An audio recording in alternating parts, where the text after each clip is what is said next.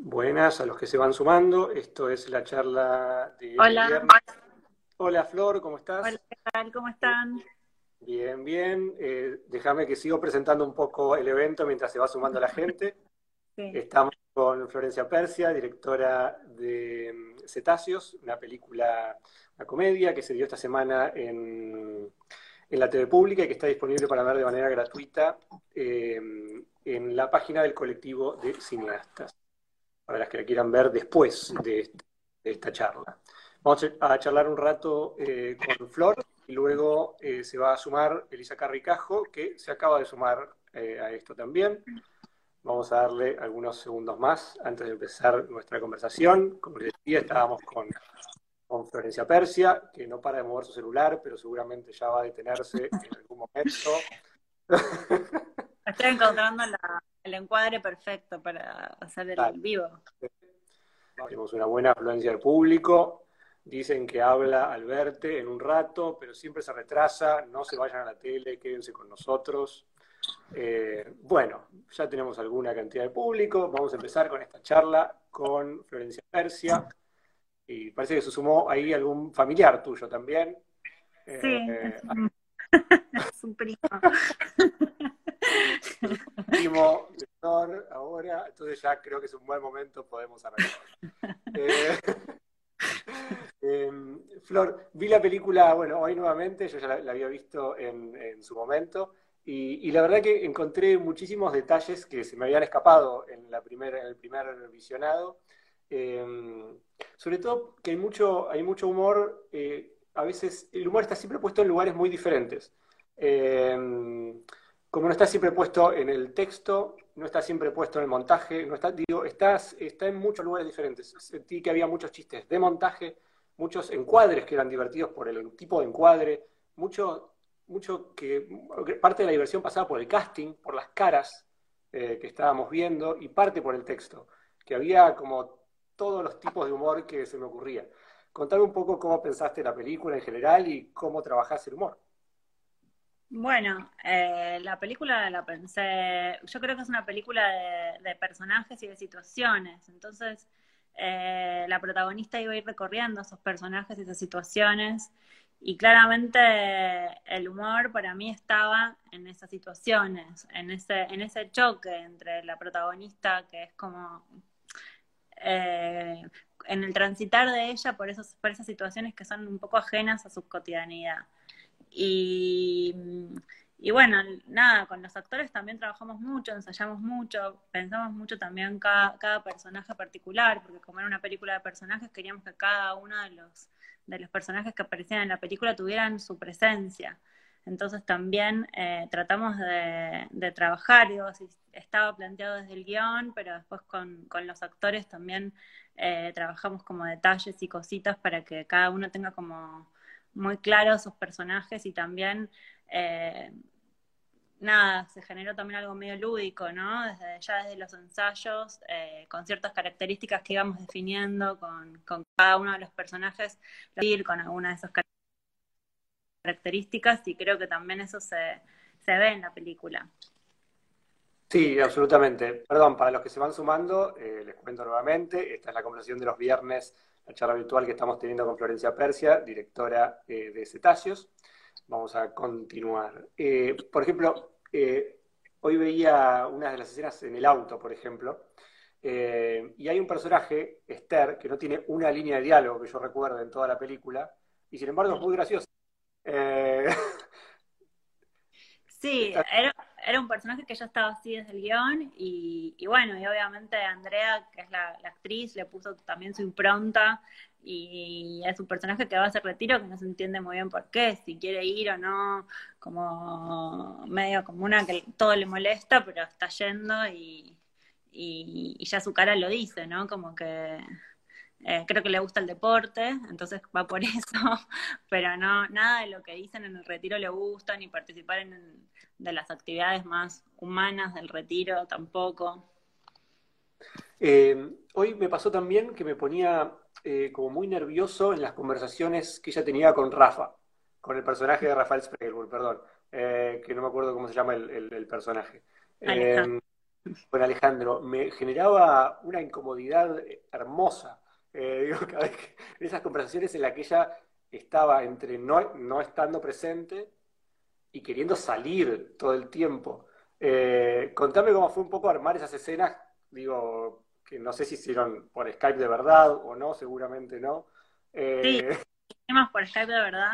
Eh, con la diferencia que Rafa no estaba en Italia, sino en la habitación de al lado, pero, pero hicimos Skype de verdad. La verdad que, bueno, también fueron escenas que, ensayamos y que, y que, y que también eh, discutimos y, le, buscamos también el tono con Elisa y Rafael.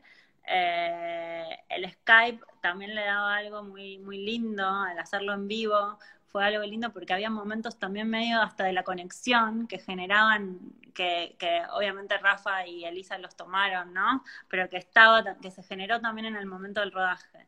Entonces eh, hay momentos como de medio como de, tiempos muertos del Skype que fueron reales en el rodaje.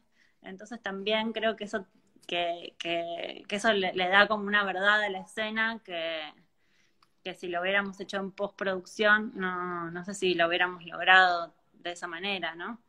Eh, y las, las conversaciones telefónicas, bueno, eso sí ya eh, era algo más. Eh, Elisa tenía que hablar con el asistente, el asistente de dirección y, toda la magia del cine después eso es lo suyo. Pero, pero no, las escenas de Skype sí fueron como más como una conversación casi en vivo, ¿no? Estuvo bueno eso. Eh, para los que se van sumando, les repito, estamos charlando con Flor Persia, directora de Cetáceos, eh, película que está disponible para ver de manera gratuita en la página del colectivo de cineastas. Eh, una duda muy pequeña. La, ¿Los nombres de las posturas de Tai Chi son, se llaman así? no, bueno, ahí tuve, depende de depende de nada. El, yo, la verdad que no tenía mucha idea. Vamos que abre la puerta, abrazar al tigre, viste, como... No, me pasó que cuando estaba ya por filmar la película me metí a estudiar Tai Chi, como porque, para también entender un poco, fui a un retiro de Tai Chi, y se me metí un poco como en el mundo que, que se metía la protagonista, casi como una investigación, y también para para, bueno, nada, para conocer un poco más. Entonces fui a un lugar donde hacían tai chi a la vuelta de mi casa y el profesor tenía mucho esta, estos nombres, le ponía estos nombres que después cuando, eh, para hacer la película, Guillermo, otro profesor de tai chi, nos ayudó a, entrenar a los actores y, a, eh, y estuvo también en el rodaje, eh, sobre todo a Susana, que era la profesora y a él le parecía una ridiculez lo de los nombres. Digo, existen los nombres, como me que depende de la rama de... Pero bueno, a mí me, gustaba que, estén y me parecía que, le daban también un, eh, un, mini, un mini humor a la escena. Absolutamente. Eh, contame un poco, a ver, cómo, digamos, cómo confluyeron como todos estos mundos, el mundo académico, el mundo del tai chi, eh, no sé, como de, dónde surgen en vos, digo, qué relación tenés, bueno, con el Tai Chi nos acabas de contar, que, pero en realidad lo escribiste primero y lo después. Sí, sí, sí, No, tengo relación con Tai Chi. No, eh, con el mundo académico, bueno, yo eh, estudié un tiempo en Puan, entonces había algo de, esa facultad que conocía, y después, por mi familia, tengo así como bastante vínculo con lo académico, entonces era, es como la universidad, las reuniones de cátedras, algo que toda mi vida me acompañó por parte de, mis padres y también de mi hermana. Entonces es, un mundo que si bien yo no lo, no lo, no lo vivo, lo vivo eh, indirectamente. Eh, este, Y bueno, y Puan era una, era, un, eh, a ver, cursé en Puan y esos cubículos los, los, los, he atravesado eh, y era un espacio que me daba ganas de, siempre me dio ganas de filmar en ese lugar, porque me parecía como súper, súper eh, cinematográfico, ¿no? Ese lugar donde ella va a encontrarse con los compañeros de la facultad, con esos, esos cubículos que son como lugares, nada. Contame cómo se te un poco también cómo es el proceso y cómo surge este personaje como que tiene una, cosa dual que a mí me resultó muy interesante, que es un personaje como totalmente vacío y al parecer apático, pero con mucha capacidad para la sorpresa, para sorprenderse a, sí misma y, a los demás también, de alguna manera. Sí, creo que el personaje de Clara es un personaje silencioso, no, como que decide observar las situaciones, no sé si llega, no sé si llega a ser apático en sí, o tal vez sí, pero me parece que lo que lo que le pasa es que, es que decide, toma la decisión de, de, guardarse de alguna manera, de no, de no compartir mucho lo que le está pasando. Y no sé si estoy respondiendo a la pregunta que me estás y pero para, ¿me la puedes repetir que me, me dispersé con lo de que me resultaba muy lindo la idea de un, del personaje que al parecer es un poco abúlico, como que se deja llevar por todo y de repente se está dejando llevar por toda una serie de cosas nuevas, o sea, tiene mucha capacidad para la sorpresa, el personaje para consigo mismo, el personaje.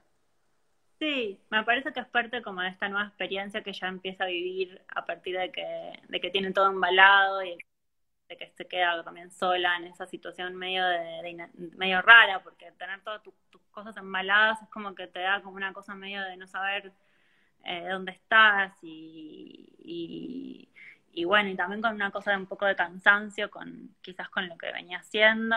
Y me parece que lo que a ella le pasa es es casi, bueno, yo creo que es un personaje que vive una crisis súper silenciosa y que en realidad esa necesidad de, dejarse sorprender tiene que ver con un poco de cansancio con sus propias, eh, eh, con nada, con su propia cotidianeidad.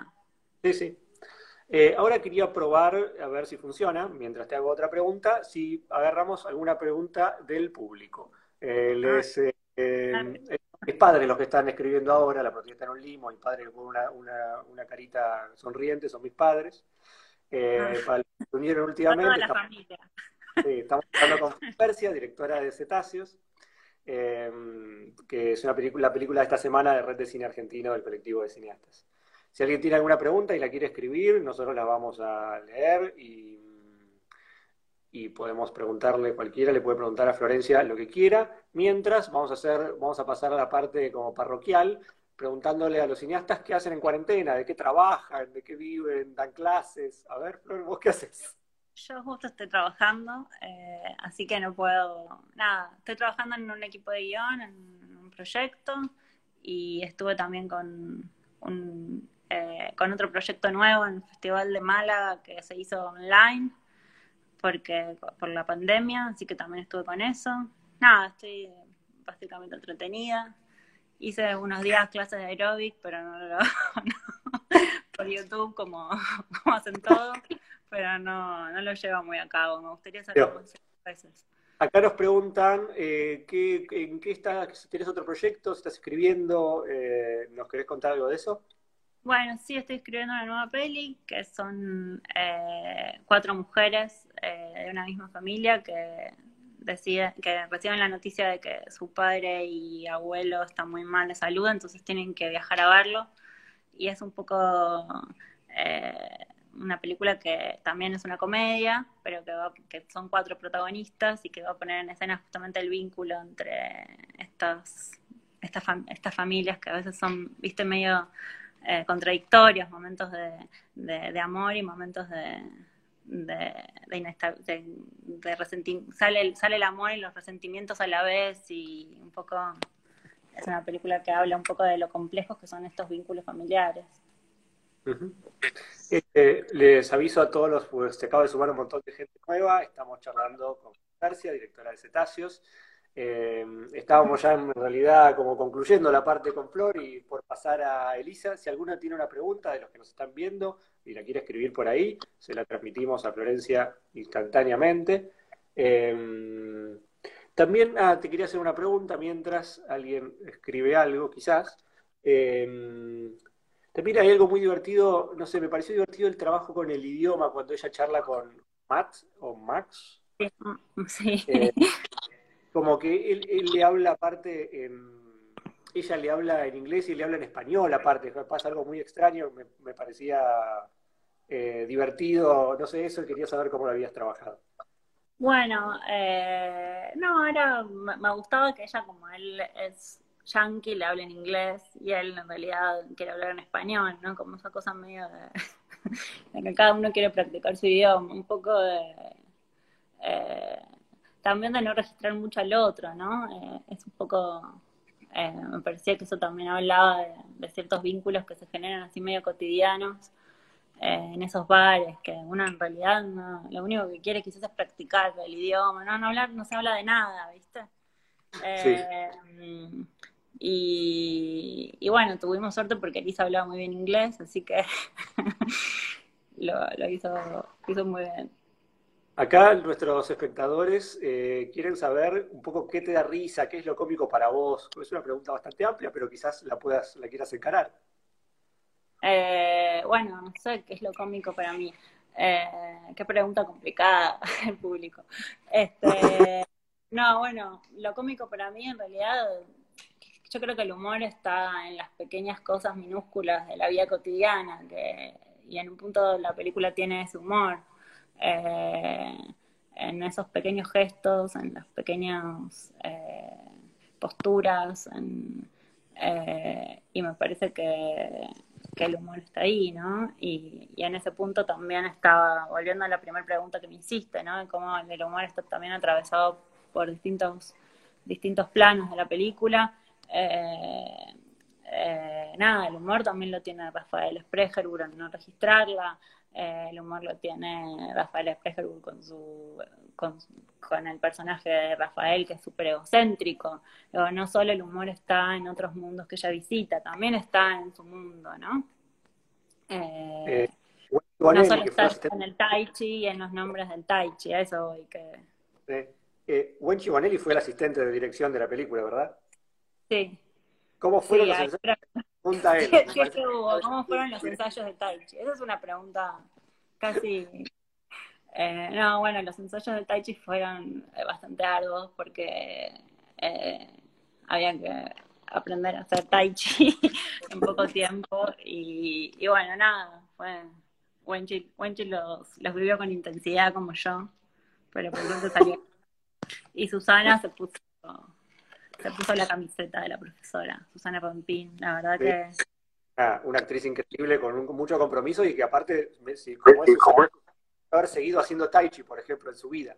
Ponele después de aprender tai chi. hacía tai chi y la verdad es que, lo, que, se puso así muy rigurosa, practicaba todo el tiempo. Este, tuvimos también unos encuentros con este profesor que nos ayudó eh, a a, practicar un poco más, después todo el grupo también tuvo sus encuentros, porque claro, supuestamente era un grupo de Tai Chi que ya venía haciendo Tai Chi, pero bueno, muchos de los actores nunca habían hecho Tai Chi, así que tuvimos que hacer un poco de, training ahí.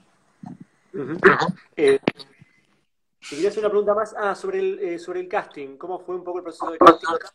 Valeria Correa involucrada, que también actúa en la película. Eh, contame cómo fue un poco elegir también un poco esas, esas personalidades, pero también, ya te digo, en alguna medida, caras, porque en la comedia también vale mucho la cara, digo, para los personajes.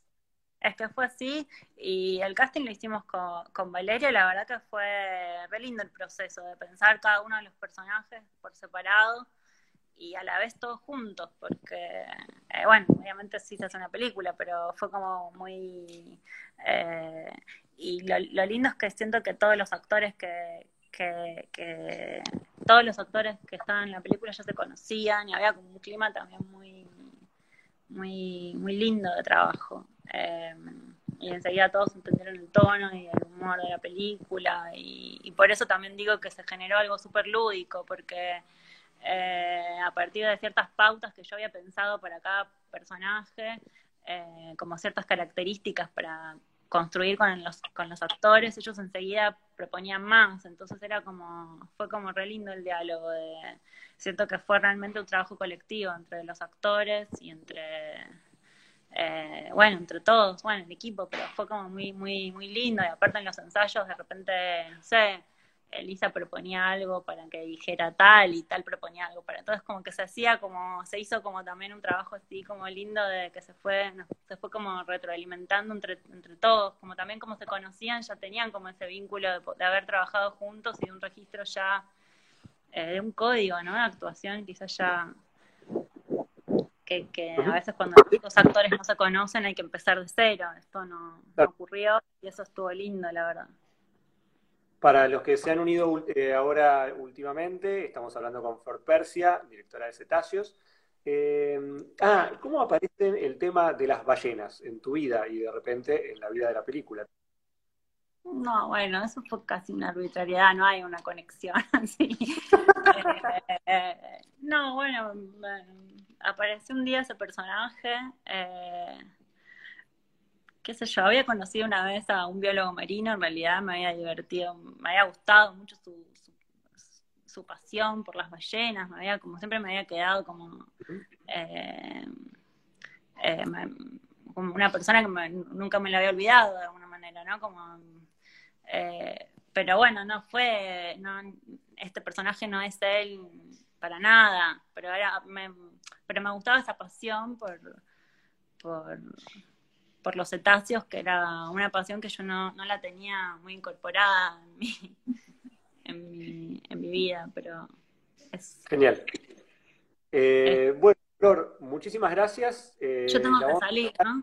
Claro, la vas a tener que salir y la vamos invitando ya a Elisa Carricajo a que se sume.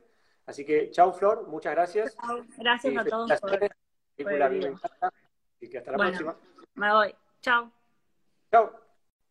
Ahí tenemos a Elisa Carricajo con nosotros. ¿Cómo estás, Elisa? Bienvenida y felicitaciones. Muy bien, aquí. También en casa. Genial. Eh, para arrancar, quería preguntarte algo un poco parecido que le pregunté a Flor, pero para ver cómo, cuál había sido tu encare por eso mismo. Eh, el personaje de Clara es como un personaje que parece un poco abúlico y aburrido, y sin embargo, en un momento empieza a, sorprender, a sorprendernos a nosotros, al público, a sorprenderse como a sí misma de alguna en alguna medida, y quería saber cómo habías trabajado un poco esa idea desde, tu, desde tu lugar. Eh, bueno, ensayamos un montón y fuimos probando el tono con Flor. Eh, eh, pasó un tiempo entre que leí el guion la primera vez y filmamos, pasaron como dos años, entonces también hubo muchas reuniones en ese tiempo y encuentros y, fuimos pensando como que era esta cosa de que de, de la procesión va por dentro y de lo que le va pasando a ella y de que no va como, como que parece una bomba a punto de explotar todo el tiempo, pero eh, los gestos son muy chicos y todo, y básicamente fue como mucho ensayo de probar, como decir, bueno, ¿qué, sería responder a algo o qué sería como ese micro gesto que hace ella que da cuenta de que está pensando en algo pero no lo dice? Em, y creo que e, como que en ese proceso fuimos encontrando juntas eh, y después con el resto del equipo de la película un poco cómo era este personaje donde todo se va cocinando como por dentro y donde se va construyendo como una especie de peligro, pero que no se entiende muy bien de qué. Eh, pero hay, algo como latente en ella para mí a punto de explotar todo el tiempo y mm, sí, es como, sí, como, como que está, sí, este es como una especie de volcán, pero que no, que no, no deja que, que explote nunca. Eh, y creo que sí, que es como, hay algo de lo, de lo pequeño y del humor construido desde, desde esa pequeñez, que creo que eso fue lo que más fuimos trabajando. Sí, es muy lindo y, se ve se ve mucho en esos pequeños gestos, en tu, como en los pequeños fastidios de Clara cuando está hablando con, con Alejandro, cuando le está cuando como una cosa de que le presta atención a medias porque le responde, pero en realidad no está escuchando nada de lo que le están diciendo. No. es muy lindo, es muy, y, es, muy sutil, digo. Eh, no sé, a mí me parece. Perdón. Sí. No, y a mí me gusta un poco de eso de, ella, de que realmente nunca se sabe muy bien qué está pensando, inclusive en el final de la película, ¿no? Como que hay algo desde el guion que, es como que no se ocupa de contar eh, qué le pasa o por qué le pasa o por qué hace eso. Entonces también desde la actuación había que resolverlo desde esa como incógnita que plantea la película. Es decir, bueno, ¿por qué este personaje decide empezar a, dejar su cotidianidad o a cuestionarla o a todo? bueno, no lo sabemos, lo único que vemos de ella es esto. Y, y, eso fue re lindo para buscarlo en la actuación y en el humor, sobre todo. Es como, es como un procedimiento de humor permanente, ¿no? Como alguien que escucha, pero tiene la cabeza en otro lado todo el tiempo y, y el peligro de eso también. Como decir, ¿qué está, ¿qué está pensando? ¿Qué va a hacer? ¿Qué es lo próximo que va a hacer? ¿No? Como que eso fue muy divertido. Un poco parecido, porque ella usa cuando se empieza, en un momento, digo, empieza a decir que sí a todo lo nuevo. Empieza como a decir que, a mentir con todo lo viejo y a decir mm. que sí a todo lo nuevo. Pero procedimiento mm. mediante el cual lo hace es muy parecido, porque ella siempre parece estar un poco abstraída y de repente escucha cosas, cosas que caza por ahí y dice, bueno, sí, por acá, no sé, como hay algo muy lindo ese procedimiento que sirve para los dos lados, de alguna manera. Eh, sí. Pareció por lo menos. Sí, Sí, y, la, y, la, situación de que empieza a mentir, ¿no? Como que en un momento de la película empieza a, mentirle a la gente que conoce, y no parece ser algo que ella estuviera haciendo desde antes, ¿no? Como que, como si se le ocurriera ahí, al mismo tiempo que se empieza a escapar y a encontrar como estas cosas nuevas, que tampoco se sabe muy bien qué es lo que le interesa, no se sabe si le gusta el tai chi, o sea, no se entiende, pero, pero hay algo de eso que le parece un poquito mejor que lo otro, y entonces empieza a dejar, y, creo que de, alguna manera es algo que nos pasa a todos, ¿no? Como por momentos en la vida que, que empezás a encontrar cosas, viste, como que te parecen, dices, esto es mejor que lo que yo estoy haciendo, ¿no? Y, y de pronto te imaginas un timonazo de tu vida hacia un lugar que, que no tiene nada que ver con lo que venís haciendo y que empieza a desvalorizar también como lo que ella logró, porque ella tiene esa beca que, que empieza como a no atender, Em, ¿no? Como esas cosas importantes de su vida que se ve que le han logrado, le han costado mucho esfuerzo, eh, mudarse con su novio, todo eso, y de repente eso no tiene ningún valor, no es importante, y otras cosas muy como nimias o que se aparecen por casualidad empiezan a ser como súper trascendentes. En ese sentido, yo creo que la película hace como juega con la fantasía un poco que tenemos todos, de hacer eso, viste, en un momento. De patear el tablero un día, sí. lo juega a un volumen tan bajo que a veces uno no se da cuenta viendo la película que la película es sobre eso, viste, en un punto. Eh, sí. Eso creo que es lo lindo, ¿no? Como, y también como los otros personajes de alguna manera no, no reparan mucho en esto que le pasa a ella, ¿no? Como, como van como transcurriendo, sobre todo su compañero, ¿no? Que no digo, no la ve, no sabe que, como con solo conservar la cara y estar ahí, más o menos se puede vivir. Eso es un poco lo que creo que le empieza a pasar. A su compañero no le importa nada de nada que no sea el mismo, así. No, pero tampoco a sus compañeros de la facultad, como no, no, no sé, no hay alguien ahí que empiece a, decir, che, esta está, esta está rara, esta se va a ir a, a ver las ballenas. No, esto es lindísimo. Pensaba en algunas películas que no tienen nada que ver en tono con esta, pero Tipo, eh, mm. The Invention of Lying, como es una persona que se descubre que se puede mentir, viste, de repente el personaje. No vi la película, qué vergüenza. digo, los primeros 20 minutos son bárbaros, después no, no, no tiene mucho. Pero es un personaje que hizo que aprende que se da cuenta que puede mentir. Como que puede salir con la mm. suya tranquilamente en esa situación, que nadie, como ella no lo hace nunca, nadie le va a decir nada al respecto, pero va a creer. Claro. Como ha vivido tantos años construyendo una, una persona que ahora cualquier cosa que diga está, se lo aceptan en un punto. Eh, hay algo de eso que me pareció como sí, que, miente con mucha inocencia, como parece que no hubiera maldad inclusive en su mentira. Lo cual es raro porque le está, está diciendo cosas feas a veces, digo, está manipulando las cosas de una manera fea. Sí, pero, pero bueno, a la vez está como esa impunidad de, que, de que, bueno, de que algo, algo la está llevando a que eso necesite que, sea así. Entonces es como que, sí, no es, es un personaje con el que más bien las personas que ven la película tienden a encariñarse o empatizar que a parecerle alguien que está, no sé, haciendo algo malo con los demás. Exactamente, y es un mérito de la película y tuyo como, como actriz también un poco, digo, que empatizar mucho con un personaje que por momentos toma unas decisiones eh, muy cuestionables para con los demás, ¿viste? Porque no es solamente con su vida, empieza a arrastrar gente también en lo que, lo que hace. Sí, claro, sí, sí, sí, otros, otros que va dejando ahí en el camino, sí, sí, claramente. Entre el tono de la mm. película, la dirección y tu trabajo, eso, digo, hace que de todas formas el personaje, sí, genere muchísima empatía. y eso es algo muy lindo para mí.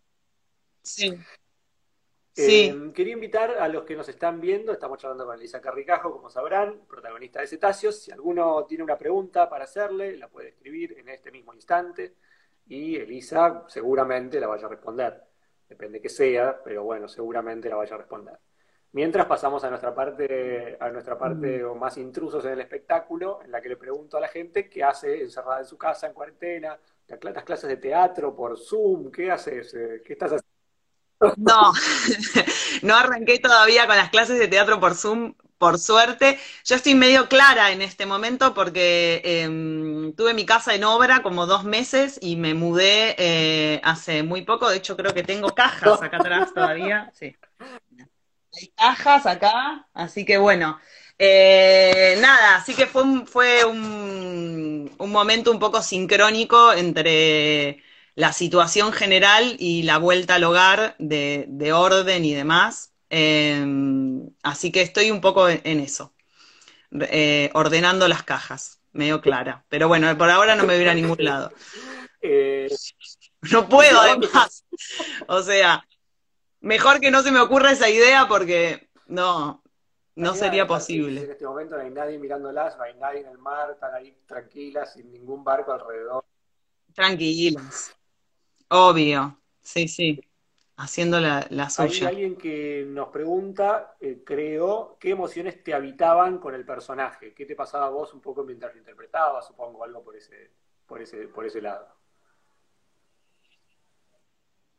Es como un personaje, me parece que tiene una, como una melancolía, hay, hay, un, hay una cuota de melancolía ahí vital, ¿no? Como, como una especie de Sí, como de una tristeza de algo que, que, está y una especie como de, gran eh, curiosidad por, que la salva de alguna manera de esa melancolía, ¿no? Como que de alguna manera creo que arranca con la escena de la vecina que le dice, no, no, no voy a ir y de alguna manera termina tomándose una cerveza con la vecina y ni siquiera se hace amiga de la vecina, pero, pero de alguna manera se, se salva ahí como, como, bueno, yéndose con ella y, y ahí encuentra, encuentra otra cosa. Entonces creo que es una combinación entre eso, entre una, como una melancolía vital de, de, una vida que ya no sabe por qué tiene y, una especie de esperanza o alegría de, de, algo nuevo que puede venir, que todavía no sabe qué es, pero que,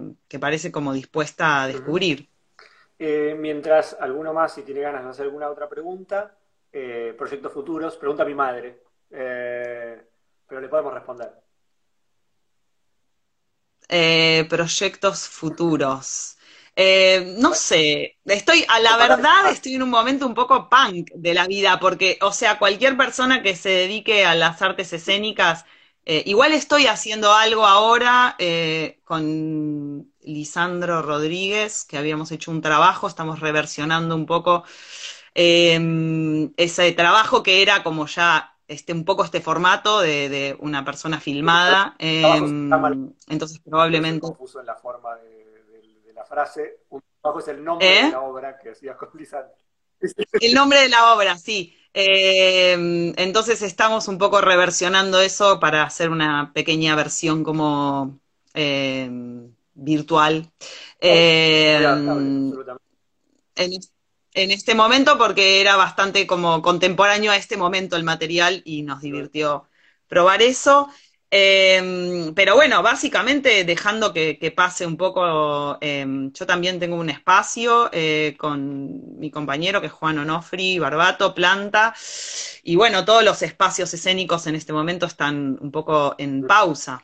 Eh, y esperando a ver qué pasa y, y bueno, tratando de gestionar eh, cómo sobrevivir este invierno. Así que sí, más eso. Yo no sé, me siento que es un momento también para entregarse un poco como a, a la incertidumbre, porque si no es ahora, ¿cuándo? absolutamente.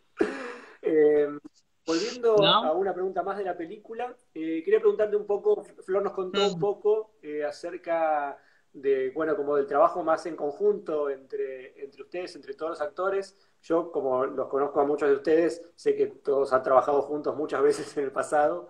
Eh, mucho del elenco se conoce y algunos de manera muy, muy cercana. Hay dos de la piel de la, la obra para empezar, la película para empezar.